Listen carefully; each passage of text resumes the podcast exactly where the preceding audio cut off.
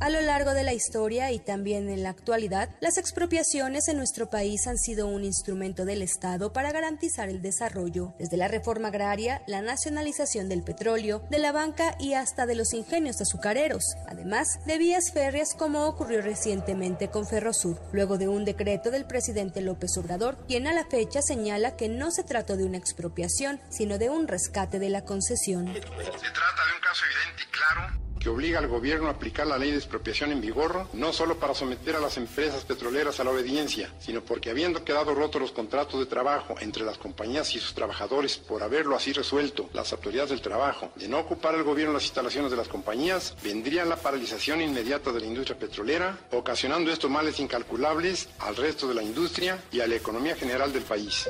Sin duda, la expropiación petrolera ha sido uno de los eventos más importantes en México. Ocurrió en 1930 y el protagonista fue el entonces presidente Lázaro Cárdenas del Río, quien nacionalizó todas las compañías extranjeras y creó petróleos mexicanos. Para 1960 fue el presidente Adolfo López Mateos quien llevó a cabo la nacionalización de la industria eléctrica. La principal justificación de la expropiación fue que las empresas privadas, mexicanas y extranjeras, operaban la industria con grandes deficiencias, por lo que acabó con las concesiones, y la empresa paraestatal Compañía de Luz y Fuerza fue la encargada de suministrar energía junto con la Comisión Federal de Electricidad. Consecuencia dos decretos, uno que nacionaliza los bancos privados del país y otro que establece el control generalizado de cambios, no como una política superviniente del más vale tarde que nunca, sino porque hasta ahora se han dado las condiciones críticas que lo requieren y justifican. Es ahora o nunca. Ya nos saquearon.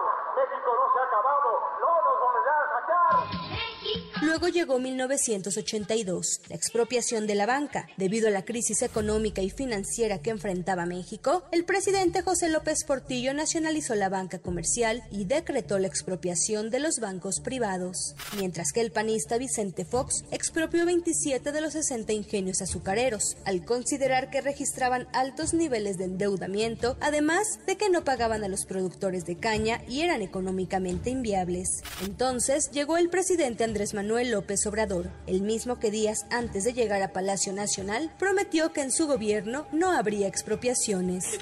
No vamos a confiscar bienes. No se van a llevar a cabo expropiaciones, nacionalizaciones. Vamos a sacar adelante al país enfrentando el principal problema, la corrupción.